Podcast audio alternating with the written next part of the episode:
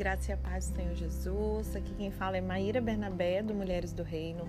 Vamos dar continuidade ao estudo da vez do Clube de Leitura, Criando Filhos com Corações em Chamas, Paternidade e Sabedoria para a Próxima Geração. Esse livro de Patrícia Bultzmann, produzido no Brasil né, pela Abase Org. Amém? Vamos ao capítulo 2. Vamos falar sobre o fator amor o texto que a gente mais conhece das Escrituras, né? Depois de João 3,16, que fala sobre esse amor maravilhoso, tá lá em 1 Coríntios 13, né? No verso 13 diz: Porém, o amor deles, porém, o maior deles é o amor. Porém, o maior deles é o amor. Então, vamos falar sobre esse fator amor. Todos nós fomos criados com uma necessidade básica por amor. O projeto de Deus é que as famílias sejam o primeiro lugar em que nós recebemos amor. Mães e pais são chamados a serem os primeiros a demonstrar o amor de Deus aos filhos. As crianças, aprendendo a receber amor deles, podem aprender a receber e dar amor de Deus e de outras pessoas. Assim, eles podem enfrentar o mundo com confiança, assegurados de seu valor, com essa base sólida. Ao procurarmos criar e orientar os filhos com esse coração bem apaixonado por Deus, como declara né, o grande mandamento de Mateus 22, verso 37 e 38, é essencial saber cultivar o amor em suas vidas. Então vamos falar sobre essa confiança básica. Tem um psicólogo chamado Eric Erickson. Ele conduziu um grande número de pesquisas sobre o desenvolvimento humano. E aí ele cunhou as expressões crise de identidade, confiança básica. E aí em sua teoria dos estágios de desenvolvimento psicossocial, Erickson ele determinou que o primeiro estágio do nascimento ao primeiro ano de idade diz respeito à confiança básica em oposição à desconfiança básica. E em essência, a confiança básica é definida como a crença de que o mundo ao redor é um lugar confiável. Preste atenção nessa base aqui do que está sendo trazido para nós.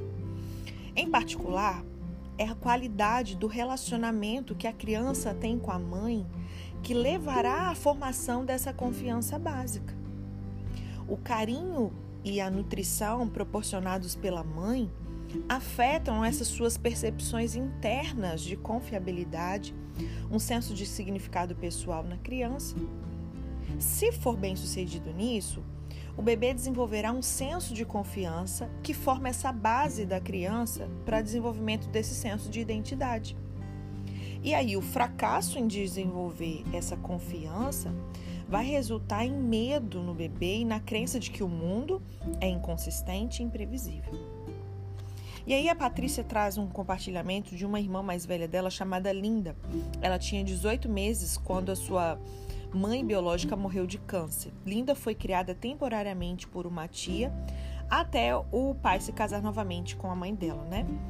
E embora ela fosse muito jovem quando esse trauma ocorreu, ela tinha 18 meses, né? O coraçãozinho de Linda sentiu a perda e a perturbação da sua segurança com essa perda da sua mãe. Ela se lembra de ter tido pesadelos terríveis, vendo cobras, pessoas assustadoras em seu quarto e de chorar de terror. Em quase duas décadas de ministério, conheceram muitas famílias que adotaram crianças abandonadas no seu nascimento. E aí eles perceberam um padrão estabelecido.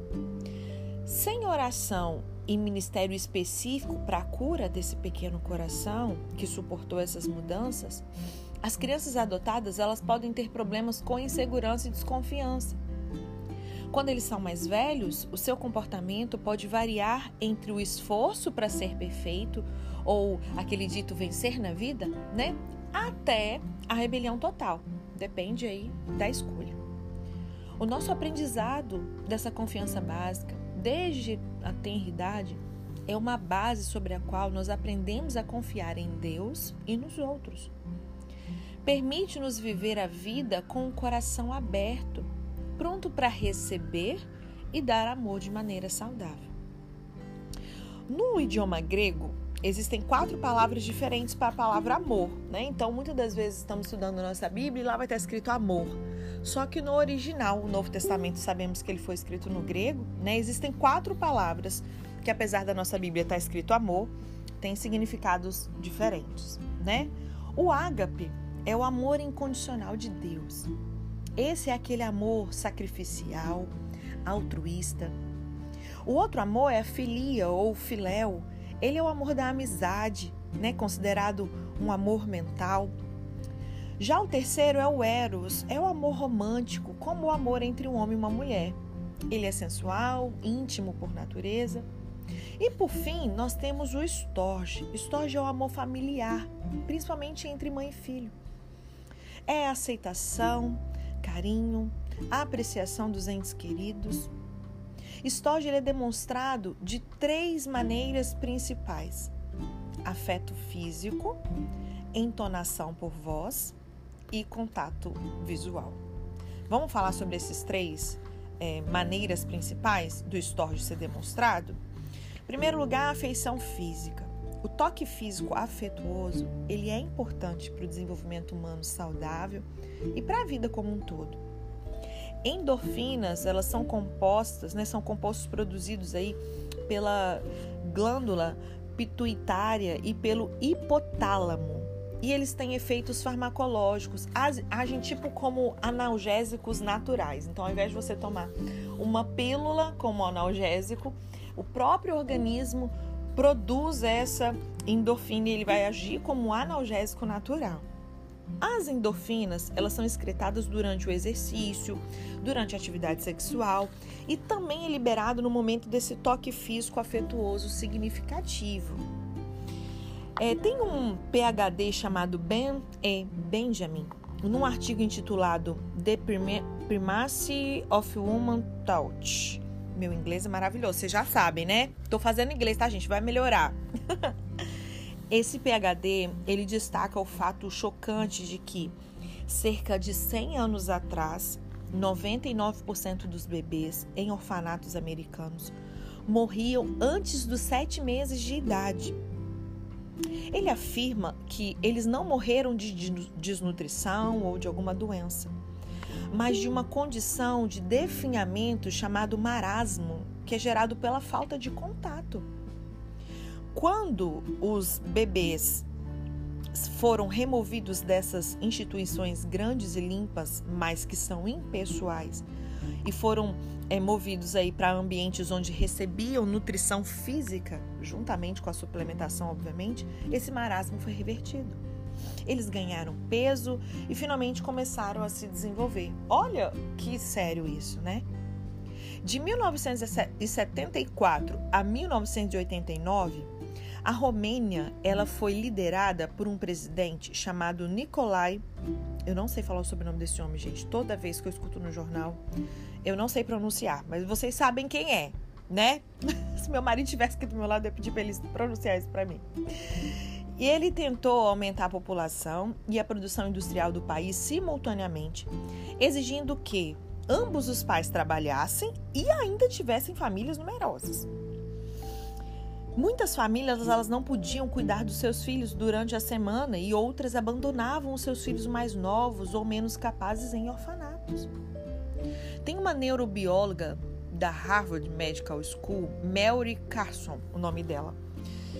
Ela mediu estresse em crianças romenas criadas em orfanatos ou que frequentavam creches de baixa qualidade e ela concluiu que a falta de contato e atenção atrapalhava o seu crescimento e afetava de maneira adversa o seu comportamento. Ela também acrescentou: eles não formam relacionamentos normais com outras crianças, não respondem a estímulos e têm medo exibem comportamentos como abraçar a si mesmas, se balançarem de um lado para o outro. Tem um grupo de canadenses que entrou num orfanato romeno de crianças de 18 meses até 3 anos de idade. E o que os surpreendeu foi a ausência de som no lugar. Numa situação normal, né, crianças dessa idade, haveria agitação, gritos, outros sons de bebês, crianças pequenas. E o que eles perceberam é que esses pequenos choraram sem que fossem respondidos, eles simplesmente pararam de tentar. A maioria desses bebês e crianças pequenas teve algum tipo de atraso no desenvolvimento como resultado da falta da nutrição. Essas crianças foram adotadas por famílias canadenses e muitas evoluíram para níveis mais elevados de desenvolvimento, mas algumas não conseguiram retornar ao funcionamento normal devido a essa falta de cuidado e alimentação. O ideal é que haja uma quantidade generosa de contato e toque íntimo.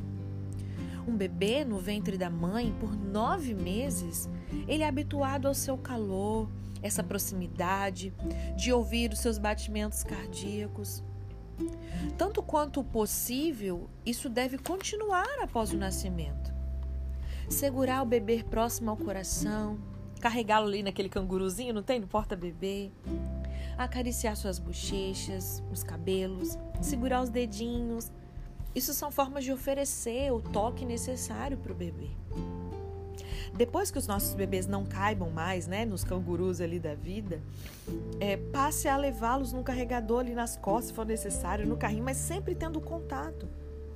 Patrícia disse que, como ela era pastora de uma igreja, em meio a um grande mover de Deus, com muitos visitantes buscando oração, ela fazia o quê? Ela carregava os seus pequenos na mochila enquanto ela orava por pessoas que esperavam em longas filas. Ela, ela mantinha os filhos pertinho dela. Pessoalmente, ela e John também é, pensaram ser bom que os bebês deles dormissem na cama com eles, experimentassem essa proximidade. A cama deles, king size, né, era útil para esse fim. E entendendo que isso pode não ser para todos os pais, amém? Alguns citaram histórias de pais que acidentalmente rolavam em cima dos bebês, os sufocavam, enfim. Ela ressalta que a grande maioria dessas histórias é acompanhada por outros fatores presentes, como às vezes até consumo de álcool, né, drogas, enfim, o que torna esses adultos incapazes de despertar por estar sobre algumas influências também, né? Num determinado momento, eles passaram a colocar os bebês para dormirem é, na sua caminha, no colchão, né? Começaram ali ao lado da cama antes de colocá-lo no berço. Essa foi a maneira com que ela e John fizeram com seus filhos. Não quer dizer que todo mundo tem que fazer assim, né? E em cada transição que eles faziam com as crianças, era como se o próximo passo parecesse certo no coração deles. Eles foram guiados pelo Espírito Santo de Deus nisso. Embora esses arranjos específicos de sono possam não ser para todos os pais, o que ela está querendo trazer aqui para nós é o princípio fundamental que é o mesmo. Um pai ou mãe sente quando o coração da criança está pronto para cada novo nível de separação e não pressiona a transicionar antes disso. Para além desses anos iniciais, crianças, adolescentes e adultos ainda precisam de carinho. Quando o filho deles de tinha 14 anos, ele decidiu que não estava tão interessado nos abraços do marido e dela, né, que eles davam a ele. No entanto, conhecendo a importância, né, do carinho, John e Patrícia não foram intimidados com isso. Sabe quando eles chegam nessa idade? eu, eu lendo isso aqui, eu me lembrei da minha situação, né? Meu filho tem exatamente 14 anos e chegou nessa fase, né? Só que mesmo assim, a gente continua abraçando, né? nós continuamos indo até ele para dar aquele abraço matinal, dar um beijo na bochecha, né? É, Patrícia fala que ela gosta de fazer o sanduíche de amor. Que, que eles fazem com os filhos? É quando ela e John cercam um dos filhos, dando um abraço de urso, um na frente do outro, sabe? Formando tipo um sanduíche. É assim. Judá, ele logo esqueceu que não gostava de abraços e estava nos abraçando como sempre, e ainda faz até hoje, mesmo sendo um jovem. A quarta filha deles, a Phoebe, é, diagnosticada com um atraso no desenvolvimento, geralmente resiste ao carinho. O seu comportamento começou a mudar aos 18 meses de idade, algo que Patrícia acredita estar ligado a uma vacina que ela recebeu naquela ocasião. A sua compreensão da linguagem e a fala se deterioraram, o seu comportamento se tornou mais difícil e as suas interações sociais ficaram mais complicadas. Até hoje, Phoebe raramente inicia atos de afeto e muitas vezes se esquiva deles. Só que, novamente, eles procuram diligentemente demonstrar afeto porque eles conhecem os benefícios disso. Phoebe respondeu à perseverança né, de John e de Patrícia e às vezes até inicia os abraços. No momento em que ela escreve esse texto para nós, ainda oram pela restauração e cura completa da Phoebe. Amém? Nós cremos que Deus pode fazer isso, né? Ela diz que quando ela era criança, demonstração de carinho não eram frequentes na sua família. Talvez você se identifique, né? Talvez você que foi criada num lar onde também não existia. Só que ela diz que ela queria que isso mudasse na vida dela e nos seus pais. Então ela precisava perdoar aqueles que não haviam mostrado para ela muito carinho e se arrepender até de julgá-los, o que ajudou ela a se libertar de fazer ou não as mesmas coisas. E aí você pode dar uma lidinha no, na base do texto de Romanos 2, verso 1, ok? Ela diz que intencionalmente ela se treinou através da graça de Deus para ela ser uma pessoa afetuosa. Então, o fato dela não ter tido isso quando era, né, é, mais nova dos seus pais, isso não é desculpa para ela não ser afetuosa. Ela tomou essa decisão contando com a graça de Deus para isso. Então, abraços e beijos e eu te amo são frequentes na casa dela. O outro ponto que nós falamos é a entonação de voz, né? Entonação, ela é definida como uma variação do tom falado que é usado para expressar as atitudes e emoções do interlocutor. Dito isso de outra forma, é o modo como a voz de alguém sobe e desce enquanto fala. Você já reparou que a entonação da voz de alguém que está falando com um bebê aumenta, assumindo até um tom diferente? Na verdade, isso é uma forma de cuidado. A gente não fala com o bebê igual a gente fala com adulto, é, gente? Oh, meu Deus do céu, é até engraçado. uma vez ela disse que estava num restaurante quando duas famílias se sentaram em uma mesa ao lado da dela. E quando uma mãe se levantou para ir ao banheiro, entregou o bebê a um homem que provavelmente devia ser o pai da criança. Esse homem era alto, tinha uma barba comprida, tinha várias tatuagens no braço. E o, o que aconteceu a seguir, ela fala que deu vontade de rir, apesar dela ter segurado a sua língua. De repente, esse cara, com essa aparência de durão, falou com uma voz em tom alto com o bebê, usando palavras ternas de carinho. É quase automático que a ternura seja expressa para os pequenos com essa mudança na inflexão da voz. Por outro lado, sons vocais raivosos e altos, eles podem causar tensão e ansiedade, invocar o medo, não apenas em bebês, né, mas também em pessoas de qualquer idade. Embora às vezes os pais precisem, né, usar a voz de autoridade que comunica assim, com a voz mais firme a uma criança que é hora de uma ação produtiva, é muito importante a gente eliminar as expressões vocais ruidosas e emocionais que perturbam os lares e as famílias, causando níveis crescentes de estresse e passar a proteger os relacionamentos, né, de uma maneira bem intencional. O terceiro ponto é o contato visual, né? Você já tentou conversar com alguém que não mantinha contato visual com você? Sabe quando você está conversando com alguém e essa pessoa não consegue olhar nos seus olhos? Quando a pessoa fica olhando para o chão, para além de você, para o céu, ou pior ainda, para o relógio. Esse comportamento pode ser um reflexo do fato de que, quando crianças, elas não aprenderam a receber afeto por meio do contato visual dos seus pais né, ou das suas mães. A visão de um bebê recém-nascido alcança uma distância de 9 polegadas, que eu não vou saber, gente, fazer a conversão para o que a gente usa. A gente não usa polegadas aqui no Brasil, né? Enfim, mas essa também é a distância média, você vai saber aí, mamães, entre o seio e o rosto de uma mãe, tá? Pra gente ter noção aí, um palmo mais ou menos, né? Eu acredito que esse é o projeto perfeito de Deus, para que os bebês possam olhar nos olhos da mãe, nesse importante momento da amamentação. Né? Eu lembro quando eu amamentava as crianças aqui. E é tão bom, sabe, esse contato visual que a gente faz com o bebê nesse momento. E sendo a pessoa multitarefa que muitas das vezes nós somos, né? A Patrícia até fala: Às vezes ela tentava trabalhar no computador ou ler um livro enquanto estava amamentando o seu bebê. Só que aqueles olhinhos ali olhavam para ela e ela sabia que ela precisava adiar essas outras tarefas e simplesmente olhar com amor para aqueles lindos olhos, comunicando aí o seu amor por eles. Muitas vezes ela ouviu John dizendo a um dos seus filhos: Olhe-me nos olhos. E isso pode acontecer quando eles estão recebendo, inclusive, correção, né? Ou quando eles simplesmente estão tá tentando comunicar algo importante. Então, insistir nessa interação verbal clara com uma comunicação visual amorosa é uma parte muito importante na criação de filhos. Amém? os capítulos, gente, esse livro ele tem uns capítulos um pouco maiores, então dificilmente a gente vai conseguir fazer um capítulo por dia, tá? Esse mesmo que eu tô olhando, uau, ele é grandão. Então a gente vai ficar alguns dias conversando sobre esse fator amor, até porque, né, é um fator tão importante que merece que a gente trabalhe bastante o assunto. Para finalizar, eu queria falar sobre outras é, expressões, né? E amanhã a gente continua falando aí sobre outros pontos importantes do fator amor. Além dessas três principais maneiras pelas quais as crianças recebem esse amor incondicional, existem inúmeras outras maneiras né, de expressar amor a uma criança.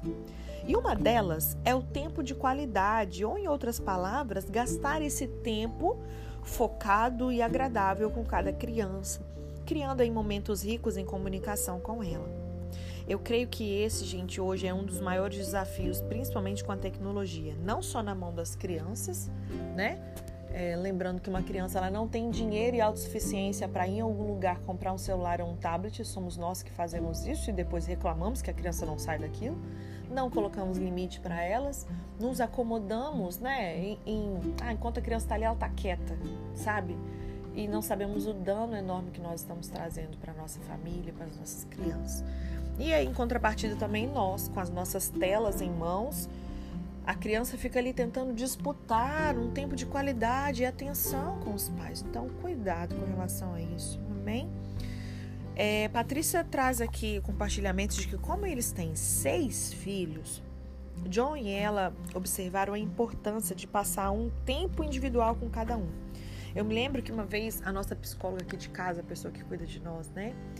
Ela ela nos aconselhou com relação a isso. Eu lembro que quando o nosso mais velho, não lembro agora qual a situação que nos levou a conversar com ela sobre isso, qual era a atitude que a gente identificou nele que não estava legal. E aí ela, ela nos recomendou exatamente sobre isso. Ela, olha, vocês têm dois filhos. Tem o pai e a mãe aqui, que tem um momento que tem que ser vivido em família, com os quatro reunidos, mas existem momentos em que cada um, pai e mãe, precisa ter esse momento, né, individual com cada um. Amém? E eles chamam isso de encontros, Patrícia e John. Eles podem levá-los um, ao seu restaurante ou loja favorita, passar algum tempo no parque, passear aí, comprar uma casquinha de sorvete, sabe? Uma criança, pensa, gente, eles têm seis filhos. Bom, se com dois eu tenho esse desafio, imagina com seis. Né? Uma criança, especialmente numa família numerosa, ela prospera com essa atenção individual dos pais, né? O amor, ele também pode ser expresso por meio de presentes, né? Inclusive, ontem eu estava na, na livraria e eu vi lá aquele livro que nós adultos conhecemos muito bem das linguagens de amor, né? E também já tem isso específico para crianças, tá? Então, se você tiver o interesse de se aprofundar um pouco mais para saber qual, quais são as linguagens do amor, aplicando isso às crianças, super recomendo o estudo desse livro. E aí o amor ele pode ser expresso por meio de presentes. Então, depois do tempo de qualidade, nós temos o presente. E aí, Patrícia, como frequentemente ela viaja até de maneira internacional, né, obviamente, para dar palestras, ela sempre volta com um presentinho para cada filho. Isso comunica que ela esteve pensando neles enquanto estava fora. Eu também costumo fazer isso, né? Os presentes, eles não precisam ser caros, não deve haver umas expectativas irreais de que os pais adquiriram todos os eletrônicos, roupa de grife para os filhos. Não com moderação e uma consideração atenciosa. Os presentes são essa ferramenta de comunicação do amor. Né? O amor ele também pode ser expresso por outra linguagem de amor, que é os atos de serviço. Algumas vezes Né? Não sei se você vai se identificar aí, mamãe. Nós somos motoristas, enfermeiras, somos professoras, amigas, mentora, advogada, cozinheira, faxineira, disciplinadora e por aí vai. Nós cumprimos todos esses papéis, né, servindo aos nossos filhos.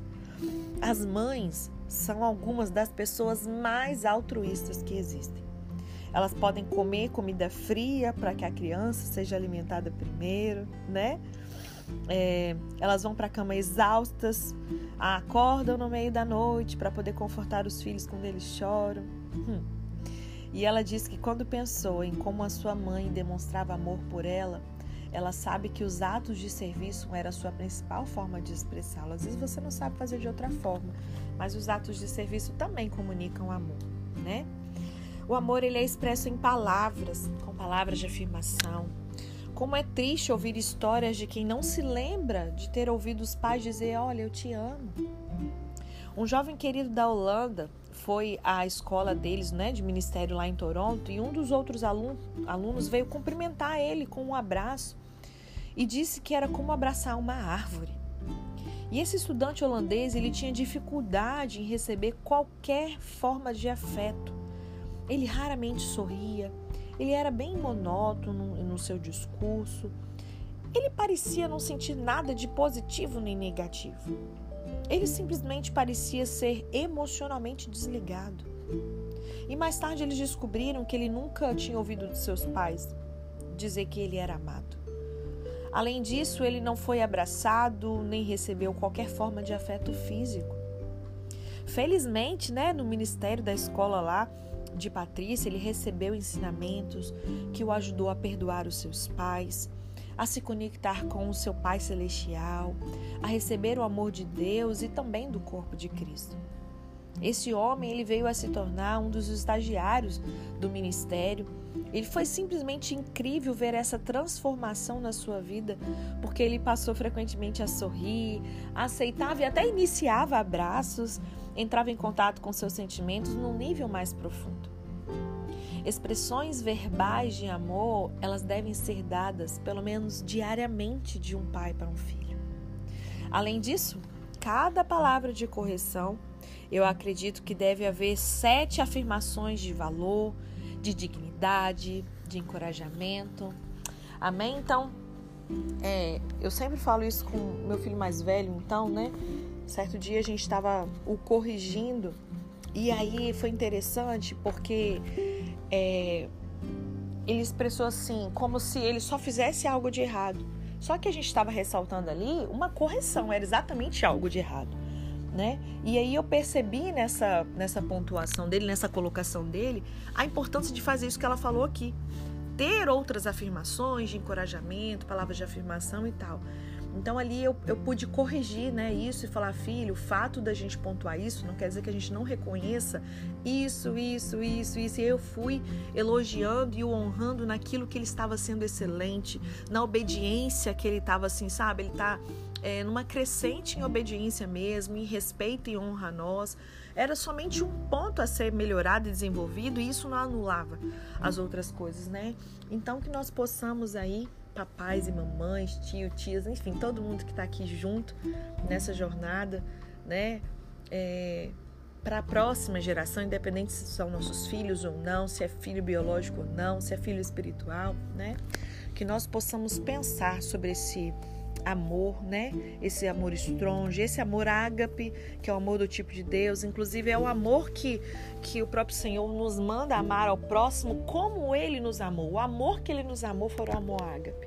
Esse amor sacrificial, esse amor altruísta. Então que possamos começar essa prática a começar de dentro das nossas casas, com o nosso cônjuge e com os nossos filhos. Né? Então pense aí sobre esse fator muito importante que é o amor e já comece a colocar em prática aquilo que você já identificou que precisa ser mudado, né? Às vezes em si mesmo, talvez você identificou que você não faz isso com o seu filho. Nossa, realmente eu não vivenciei isso quando eu era criança. Então eu percebi que eu não faço com meu filho, eu não dou para o meu filho porque eu não recebi. Mas nós aprendemos aqui que nós não precisamos repetir essas falhas que né, for, nós fomos acometidos por elas, nós podemos corrigir isso agora. Né? Então eu oro para que você pratique cada instrução, corrija cada uma delas que o Senhor tem falado com você. Amém? Deus te abençoe e até amanhã.